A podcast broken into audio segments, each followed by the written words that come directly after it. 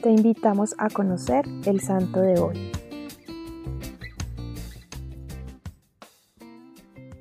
Hoy te presentamos al Beato Luis Viraghi. Este sacerdote italiano nació el 2 de noviembre de 1801. Desde los 12 años ingresó en el seminario menor y con 23 fue ordenado sacerdote en la Catedral de Milán. Inmediatamente fue asignado como profesor y formador de nuevos sacerdotes. Durante un tiempo fue destituido de sus cargos por razones políticas, pero pronto volvió a la academia y fue nombrado doctor de la Biblioteca Ambrosiana. Tal era la sabiduría del Beato que fue nombrado prelado doméstico del Papa, a quien se apegó bastante y le ayudó a mantener unida a la Iglesia italiana. Más adelante, fundó la Congregación de Religiosas de Santa Marcelina, buscando revivir en las jóvenes el deseo de la virginidad consagrada.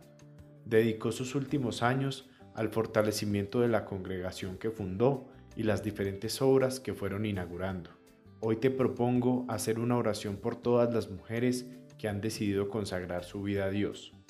Señor, concédenos por la intercesión del Beato Luis Viragui la gracia de dedicarte la mejor parte de nuestro tiempo y nuestros talentos, y no relegar para los últimos momentos del día los espacios de oración y unión contigo. Amén. Cristo Rey nuestro, venga tu reino.